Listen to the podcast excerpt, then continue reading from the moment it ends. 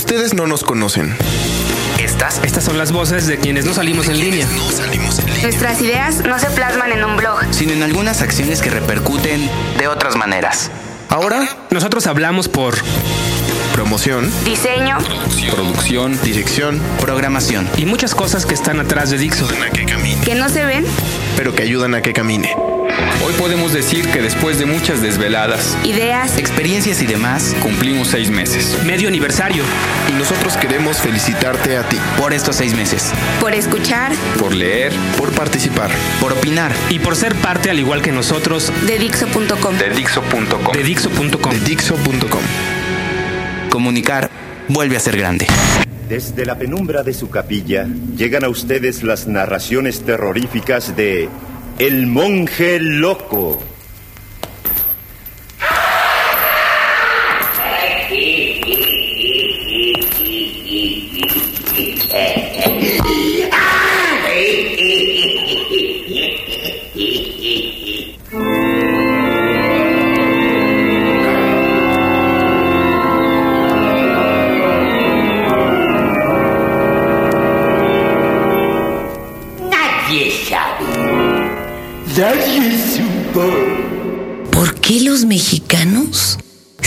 Tan morbosos? Fernanda Tapia. Tapia. Este es el podcast de Fernanda Tapia. Fernanda Tapia por Dixo.com.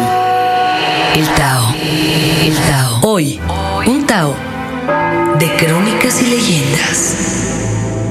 Y en este Tao, pues, este, tenía que venir acompañada de alguien que deberá llamar circularmente que su servidora. Está con nosotros Germán Argueta. Por favor, sus cargos, caballero. El noble marqués de las aguas extintas del lago de Texcoco, comandante general de las tropas de asalto del barrio de la Merced, guía espiritual de las monjas magdalenas de Sullivan y de la Merced, caballero de la cruz de su parroquia, monero titular de la catedral metropolitana. No, déjelo así. Ya, Ya, déjelo. ya. No, no. Tiene como 400 cargos. El buen Germán, yo lo conocí cuando... ¿Qué era? ¿Soy antropólogo o sociólogo? Porque yo ya no sé ni en qué vas. Sigo siendo sociólogo. El rey. Sociólogo. Y la verdad es que se echó clavados a eh, los archivos de la nación y a recorrer esta ciudad paso a paso y se volvió narrador oral escénico y profesor de lo mismo para llevarnos eh, todo esto que conformó las crónicas y leyendas de esta ciudad. ¿Desde qué tiempo tienes la, crónica más antigua? Bien, bien, mi trabajo ya como antropólogo, historiador, es ti- arranca desde la época virreinal, pero antes también tengo algunos materiales, por ejemplo, cuando Huitzilopochtli eh, nombró la ciudad donde iban a sentarse sus hijos para venerarlo, ¿no? Para venerarlos. Claro, eso es, un- eh, claro, pues eso es toda una leyenda, ¿no? Claro, y mira, ahí entre la leyenda y la crónica, los, los hombres, Huitzilopochtli, hombre, chamán, se convierte en Dios, así como Pacal, en Palenque, se convierte, después de ser gobernante, en Dios. Bueno, a veces entonces a los, a los gobernantes los endiosamos desde la época española. Bueno, de alguna manera es una forma. Uno crea sus dioses, los dioses se elevan y después ellos nos Se burlan gobiernan. de ti, mano. Nos gobiernan, es parte de la, eh, de la paradoja, nada de poético. Oye, a ver, una pregunta. Tú que te has dedicado a recuperar estas crónicas y leyendas y además tienes ¿cuánt- ¿cuántos ya años publicando esta revista, vamos a decirle así? Este año cumplimos 10 de crónicas y leyendas. Tenemos más de mil relatos entre cuento urbano, ¿Mil? crónica, sucesos, mm, A ver, a ver. leyendas. Y sí se vende. Bueno, 10 años ha sido un poco duro, pero déjame decirte que estamos que en Sambors. Gandhi, Seducal, eh, ver. Sótano, Parnaso. ¿Eso a qué se debe? Somos morbosos. Mira, más que nada, la gente cuando quiere mirar hacia adentro, hacia sus raíces, cuando tú le das esa posibilidad de vivir la vida y también de mirar esa sangre que circula en él a partir del lugar que habita y donde es habitado, respuesta de diputado. ¿Somos morbosos? eh, semos. Una, por favor, como muestra. Bocadillo para todos los cibernautas. Unos cuentos cortitos, vale. El hombre, el hombre tenía un tic. Si tuviera un tac, sería reloj. Me dijeron, me dijeron que hoy en la Ciudad de México todos, todos, todos amanecieron con azúcar en los labios. Pero solamente se dieron cuenta los que hoy al despertar se dieron un beso. Qué chido.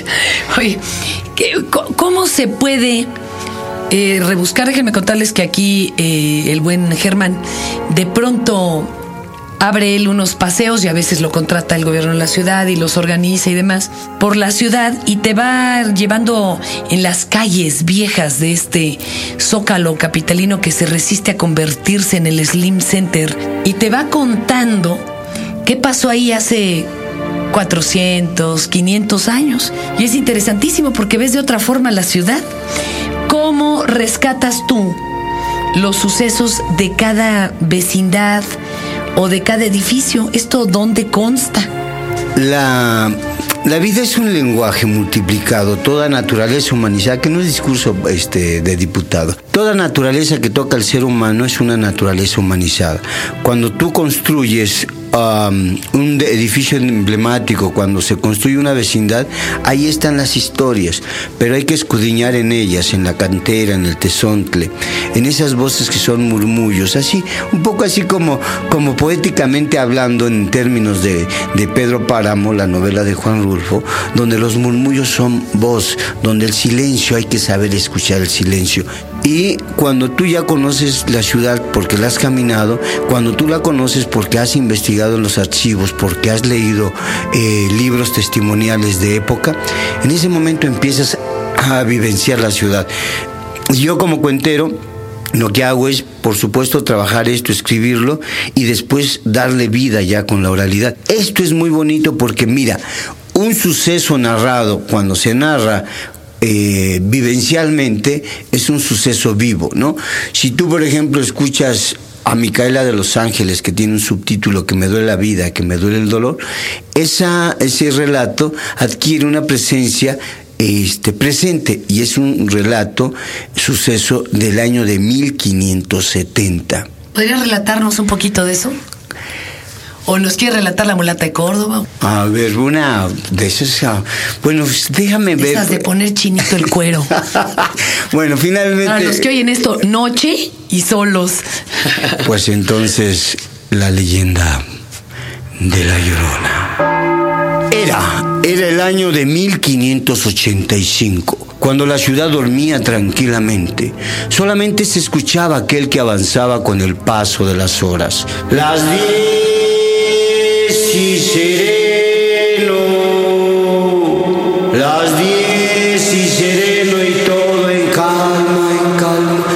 estaba la ciudad, las mujeres, las sirvientas en los menesteres de la cocina, los caballeros separando los ducados y los reales, acomodando el oro y la plata, cuando de pronto se dejaba escuchar un grito que venía desde lo más profundo del pecado, de la penitencia. ¡Ay, mis hijos!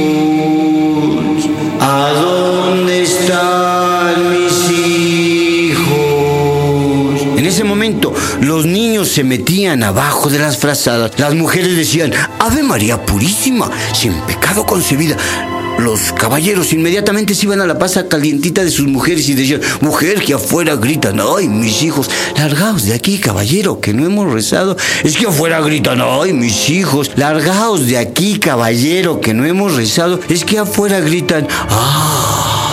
Eso pasaba día con día, pero especialmente las noches de luna llena. Un día estaba el conde de Salvatierra, marqués del Valle de Temascalcingo, en una taberna, en una taberna y habían llegado unas mozas de Portugal de muy buen ver y mejor tocar. Y estaban bailando, bailando y gozando, bailando y bebiendo. Por la madre, por la vuestra, por la madre patria, caballero. Y bailaban y gozaban, bailaban y gozaban, cuando de pronto el conde escuchó que platicaban los parroquianos. Dicen que espantan en la ciudad, mi hijo. Si dicen que es una mujer que vuela por los aires y grita, ay, mis hijos. Mentira, mentira. Dicen que es una mujer que ahogó a sus dos hijos en el lago de Texcoco. Callad, caballero. Dicen que es una mujer que mató al esposo. ¿Y por qué lo mató? Preguntó una de las mancebas. Pues porque eh, le engañó. Bien hizo, bien hizo, porque a los hombres, cuando engañan a las mujeres no pasa nada, pero cuando la mujer engaña al hombre, ni el sombrero les queda. Callad, largaos de aquí, manceba. Bien hizo, bien hizo. ¿Y cómo lo mató? Pues que nada más le dio cinco puñaladas. Una, otra, otra, otra, otra y el pilón. callar, hombre, largaos de aquí. Solamente ustedes, que tenéis cara de pecadores, creen en espantos. No, conde, que espantan, que dicen que es una mujer que se quedó vestida de blanco porque eh, se quedó esperando que regresara su caballero que fue a pelear por el rey Felipe II a Flandes y no regresó. Mentira, seguramente que esa mujer que anda caminando por las noches lo que anda buscando es un apuesto caballero de pelo largo y ensortijado, de muy buen ver, pues también de mejor tocar y muchos reales. No, conde, que espanta. Mentira, voy a demostraros que no espantan, pero antes, tabernero, servid, servid vino a todos estos crápulas, hijos de Hidalgo, eh, malandros, malandrines, servid. Y el tabernero sirvió lentamente a cada uno de los que estaban ahí compartiendo. Y el conde en ese momento, después de que terminó de escanciar la última gota de vino, se puso su capa negra, se acomodó su espada también su puñal con el escudo de armas del lado derecho. Se puso el sombrero con pluma blanca y en ese momento gritó, Mañana os veré, caballeros. Y salió, Conde, deteneos, que esa es una tontería, es una locura, deteneos. Y el conde empezó a caminar por la calle de Oidores, hoy de Bolívar, dio vuelta por la calle de 16 de septiembre, llamada del Espíritu Santo. Avanzó por la misma calle de 16 de septiembre, llamada más adelante del Espíritu Santo, y después del refugio, y más adelante llamada de Caminó, caminó, hasta que llegó a la enorme Plaza Mayor y miró que ahí estaba la iglesia, la pequeña catedral que había mandado hacer el conquistador en el año de 1527 y fue destruida en el año de 1629. Caminó, caminó en medio de la oscuridad. Llegó a la calle del arzobispado y moneda, donde está la cantina al nivel. En ese momento estaba la antigua Universidad Real y Pontificia y decidió esperar ahí para que llegara la mujer. Y ahí de pronto escuchó aquel que avanzaba con el paso de las horas. Las once y sereno. Las once y sereno y las ánimas duermen, duermen, duermen, duermen. Dormido estaba el conde cuando de pronto escuchó que daban las doce campanadas tocadas por la catedral. Tan, tan, Votó al diablo de nuevo cuenta ese maldito campanero que está borracho. Y después de que despertó dijo, mañana será otro día. Seguramente que la mujer la persiguió al marido. Y para ir a su casa, a la calle de Escobillería, hoy Guatemala, decidió pasar junto a la catedral que tenía un cementerio. Así es que para abreviar pasos, caminó, caminó, caminó. Y cuando llegó al cementerio en ese momento, se dio cuenta que empezaba a crecer una neblina blanca. Y de pronto un bulto crecía ahí frente a sus ojos. Y se dio cuenta que frente a él estaba una mujer con un rostro bello, pálido con unos ojos cautivadores. La mujer empezó a caminar en medio de las tumbas y el conde atrás de ella. La mujer caminó, caminó y llegó al portón que entonces miraba de la vieja catedral a la calle de Plateros, hoy de Madero. La mujer se hincó. En ese momento miró hacia el suelo y el conde a cinco varas de distancia. Y la mujer lanzaba plegarias y lanzaba sus, sus plegarias, sus rezos y el conde a cuatro varas de distancia. La mujer lloraba, lloraba y el conde a tres varas de distancia. La mujer lloraba, y lloraba y el conde a dos varas de distancia. Y cuando la mujer terminó de lanzar sus rezos, sus plegarias, lentamente se fue levantando y lo último que levantó fue el rostro. Y ese rostro, antes bello, ahora era un rostro carcomido, cadavérico con la cuenca de los ojos vacías y dos llamitas de fuego. El conde quiso correr, la mujer se deslizó sobre el suelo y un grito desgarró el misterio de la noche. ¡Ay, mis! Qué bonito, mi querido Germán. Amigos, si están interesados en conocer, bueno, esta es de las clásicas, pero la ciudad tiene muchas, muchas crónicas, unas más cachondas, otras más aterradoras. Eh, pues no se pueden perder crónicas y leyendas, es una, eh, una edición ya tradicional. ¿De veras? ¿Lo lee uno? Y puede uno percibir hasta los aromas de esa ciudad a las aguas de la taza de noche, ¿no? Que eran arrojadas del segundo piso. Ay, sí, sí, sí, eso, ese, ese rollo de que este aguas realmente. Viene de eso. Sí, y además, bueno, en España, leyendo unos libros este del siglo XV, de pronto aguas, ¿no? Que era la orina y la mierda que aventaban por los balcones, Pues y sí. entonces hoy uno sigue diciendo aguas. Aguas. ¿A dónde consiguen eh, crónicas y leyendas? mi querido? En todas las tiendas de Sambors de la zona metropolitana, en las Gandhis, en todas las librerías del país de Educal, en los museos de Lina. Eh, eh, pues la verdad es que nos da mucho gusto, pero ya somos distribuidores con mucho trabajo, pero ahí estamos. Por la libre.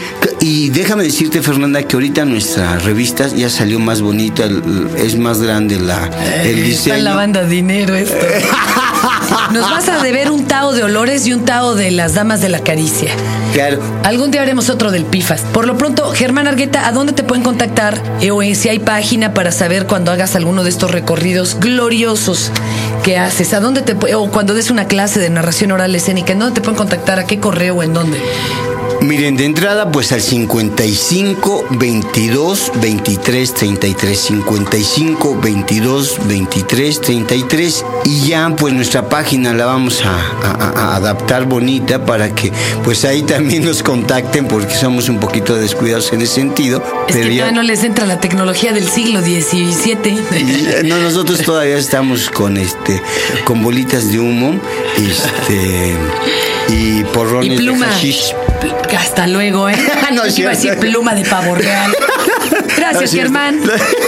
No. Ay, Dios santo. Un Tao de crónicas y leyendas. Acabas de escuchar el podcast de Fernanda Tapia por Dixo.com.